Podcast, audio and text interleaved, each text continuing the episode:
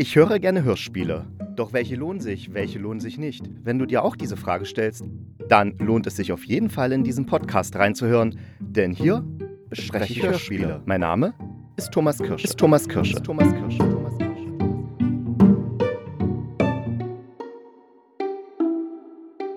Und ein herzliches Willkommen zu einer neuen Folge des Hörspielkritikers.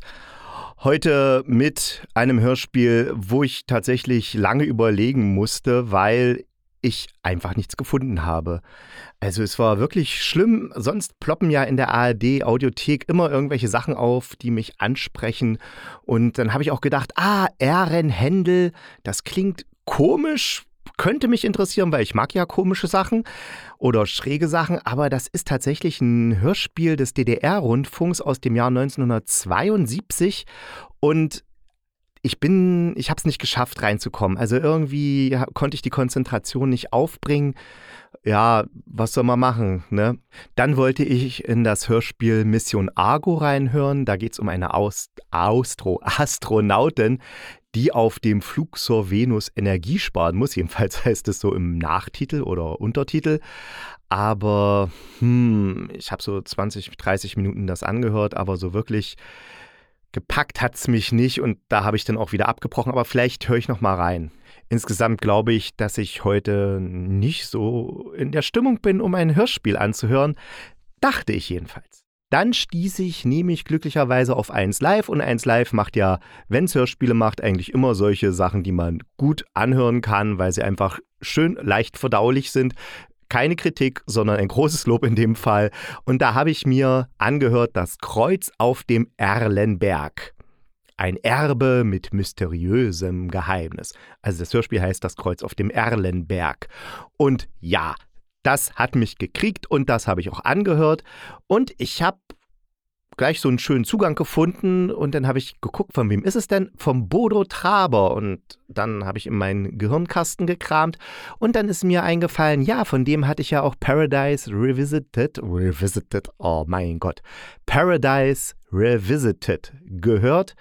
Das war im Sommer, habe ich das äh, mir angehört und da ging es um so eine Live-Reality-Show, wo so ein paar Leute in so eine riesige Halle eingesperrt werden, in so, also in eine Kapsel und diese Kapsel ist in einer riesigen Halle. Das ist so ein bisschen Big Brother mäßig und die dürfen eben 365 Tage keinen Kontakt zur Außenwelt haben, aber kriegen irgendwie mit, dass in der Außenwelt irgendwas Komisches passiert. Ja, also das ist eine ziemlich coole Geschichte, wenn ihr mal Lust habt, das anzuhören.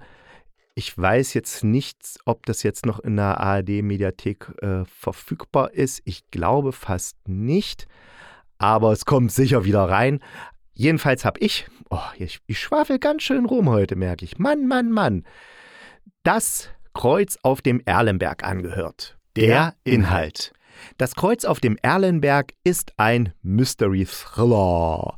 Und es geht um die Geschwister Paul und Lena. Die haben als sie klein waren, also die Lena war, glaube ich, fünf und Paul war drei, haben sie ihre Eltern bei einem Autounfall verloren und sollten dann bei der Oma eigentlich aufwachsen, aber die Oma hat die weggegeben und sie sind dann im Heim aufgewachsen und dann später sind sie aufs Internat gekommen und ja, also haben eigentlich keinen Kontakt mehr zu der Oma gehabt. Im Endeffekt hatten sie auch das Gefühl, dass die Oma sie loswerden will. Dann stirbt die Oma und Paul und Lena erben ihr Haus und dieses Haus steht in Erlensee.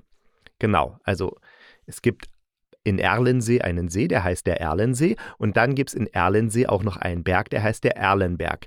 Ich habe mal beides gegoogelt. Also Erlenberg scheint es in Deutschland nicht zu geben, obwohl der Michelin Kartendienst es aufführt, aber wenn man es dann bei Google eingibt, also die Postleitzahl, dann kommt Erkheim raus. Also denke ich fast, dass bei Michelin da irgendwie äh, ein Fehler passiert ist. Und wenn ich gerade Michelin sage, dann muss ich an diesen Louis Define-Film denken, wo er dieser Restaurantkritiker ist, der die Michelin-Sterne vergibt. Brust oder Keule war es, genau. Ein herrlicher Film. Aber zurück zum, zum Hörspiel. Also, die beiden erben das Haus von der Oma, fahren hin und sehen, das ist ein riesiges Anwesen, eine tolle Villa mit Hanglage. Das heißt, das ist richtig viel Geld wert. Man muss wissen, das Hörspiel spielt im Jahr 2004 und da war dieses Haus so 800.000 Euro schätzwert. Und das ist für damalige Verhältnisse viel. Heute würde es wahrscheinlich zwei Millionen bringen, so ein Haus. Oder wahrscheinlich sogar noch mehr bei den Immobilienpreisen heutzutage. Aber wir machen ja hier keinen Immobilienpodcast. Auf jeden Fall sagen sie, okay, das wollen wir verkaufen. Rufen Makler an, der soll mal kommen, sich das ansehen. Sie haben auch noch einen Freund mitgenommen, der sich so ein bisschen auskennt mit äh, Häusern und Immobiliensachen ja, werden in dem Dorf ganz nett aufgenommen, erfahren dann, dass im Dorf der Pfarrer sich umgebracht hat und auch seine Haushaltshilfe. Das heißt dann auch, die hatten ein Verhältnis und haben in Sünde gelebt und haben die Kirche entweiht und deswegen haben sie sich umgebracht. Und die Tochter der Haushaltshilfe, die ist auch im Dorf und will eben äh, ja, die Sachen ihrer Mutter da aussortieren bzw. mitnehmen, was noch brauchbar ist. Also im Endeffekt sind die Lena, der Paul, also die Hauptfiguren, der Freund von Lena und Paul und diese Tochter der Haushaltshilfe, das sind die einzigen drei jungen Menschen, plus eine super hotte Kellnerin mit einem Tattoo auf der Brust, ähm, sind die einzigen jungen Menschen in diesem Dorf. Die anderen sind alles alte Leute. Und warum ich dieses Tattoo auf der Brust erwähne, äh, dieser Kellnerin, ist, dass die Geschichte, also das Hörspiel ist ja aus dem Jahr 2004 und da war es noch nicht so normal, tätowiert zu sein. Das heißt, es ist ein Hinweis darauf, dass mit dieser Kellnerin irgendetwas es auf sich hat, weil das zu dieser Zeit noch nicht so normal war, an dieser Stelle tätowiert zu sein. Und die Dorfbewohner, also von Erlensee, sind auch alle recht nett zu Lena und Paul, aber irgendwie sind sie merkwürdig und ja, es wird immer komischer. Also da ist irgendwas im Busch, das kriegt man recht schnell mit. Aber was genau und wie, ja, das wird dann am Ende erklärt und es ist schon recht heftig, ja, kann man sagen. Also, also ich mag ja Sachen, die jetzt nicht so ein typisches Hollywood-Ende haben oder ein Rosamunde Pilcher-Ende, wo am Ende alle lieb und äh, nett zueinander sind und alles wieder Friede, Freude, Eierkuchen ist. Aber in dem Fall hätte ich mir tatsächlich schon ein bisschen, ach, wenigstens so eine kleine Hilfe für die Hauptfiguren äh, erhofft. Aber naja, hört's euch selber an. Ich möchte nicht spoilern, spoilern, spoilern, spoiler mal nicht rum, du, ja, du, sag du. Die Machart. Ja, das ist ein ganz klassisches Hörspiel. Das heißt, die Figuren reden miteinander, es gibt Geräusche dazu, passend natürlich zu dem, was die Figuren gerade machen. Die Hintergrundatmos stimmen, es ist alles schön zusammengefügt. Das Einzige, was mal so ein bisschen aus der Rolle fällt, ist, wenn sich die Hauptfiguren, also die Lena oder ihr Bruder, Paul sich an irgendwas erinnern oder so so Art Flashbacks haben, wo sie dann nochmal diesen Autounfall der Eltern miterleben. Aber ansonsten ist es wirklich geradeaus inszeniert und dadurch kann man der ganzen Geschichte auch sehr gut folgen und wird auch gleich mit reingezogen in die Geschichte, ne? weil man nicht immer permanent durch irgendeine Erzählerin oder irgendeinen Erzähler rausgebracht wird. Nein, man bleibt immer direkt in der Handlung drinne, was für diese Story absolut wichtig ist und äh, das ist, also ja, ich hätte es genauso gemacht. Ich weiß jetzt nicht, ob das ein Kompliment ist. Ich finde, es ist schon ein Kompliment, wenn ich das sage. Die, Die Mitwirkenden. Also der Paul wird von Florian Lukas gesprochen und wenn Florian Lukas irgendwo in einem Hörspiel mitspricht, dann bin ich fast sofort mit drin, weil ich mag einfach den seine Art zu spielen. Ich mag auch seine Stimme und wie er sie einsetzt und er hat immer so eine bestimmte Art, in die Figuren reinzugehen, die passend ist, aber trotzdem erkennt man immer den Florian Lukas. Wer jetzt nicht weiß, wer das ist, einfach mal auf Google schauen, äh, Wikipedia und wenn ihr ihn seht, dann habt ihr ihn hundertprozentig gesehen. Das ist, glaube ich, einer der meist, also der macht Kinofilme unheimlich viel, der macht viele Fernsehfilme, der macht Fer äh, Fernsehserien. Äh, viele kennen ihn vielleicht aus Friesland, da spielt er den Jens Jensen cooler Serienname. Und ja, also beim Tatortreiniger hat er mitgemacht. Polizeiruf natürlich, wer macht nicht beim Polizeiruf oder Tatort mit.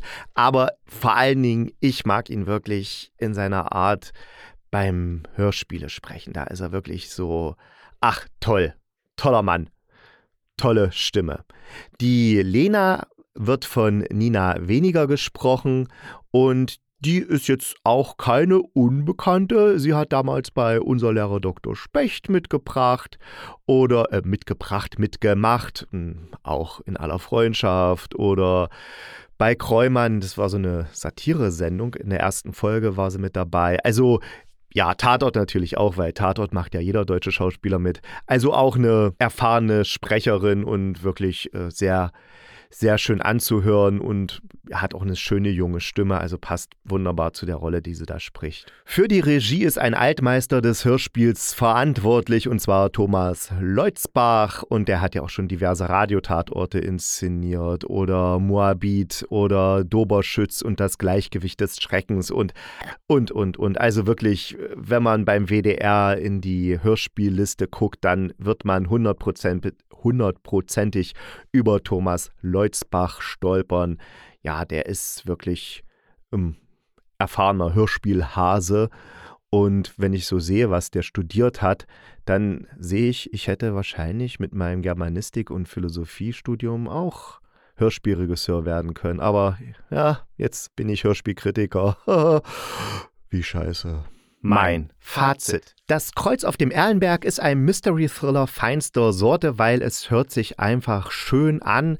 Man kommt gleich rein in die Geschichte. Man wird am Anfang durch so einen merkwürdigen Telefonanruf gleich neugierig gemacht. Was ist denn da jetzt los?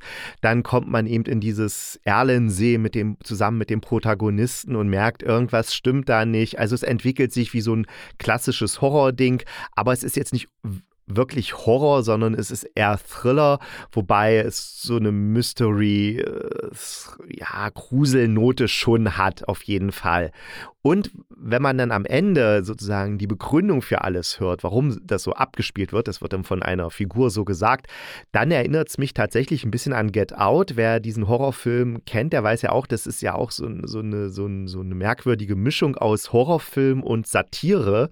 Und genau das ist hier auch gemacht worden. Das heißt, es ist eigentlich etwas, was in unserer Gesellschaft genau das Gegenteil ist in der Realität wird hier sozusagen äh, genommen und umgedreht. Also wenn man es hört, dann weiß man auch ganz genau, was ich meine. Also das, was wir hier in der Realität äh, praktizieren in unserer Gesellschaft, wird dort genau umgedreht. Und das finde ich echt cool. Das hat dann schon dieses satirische Element, hat mich dann auch wirklich begeistert.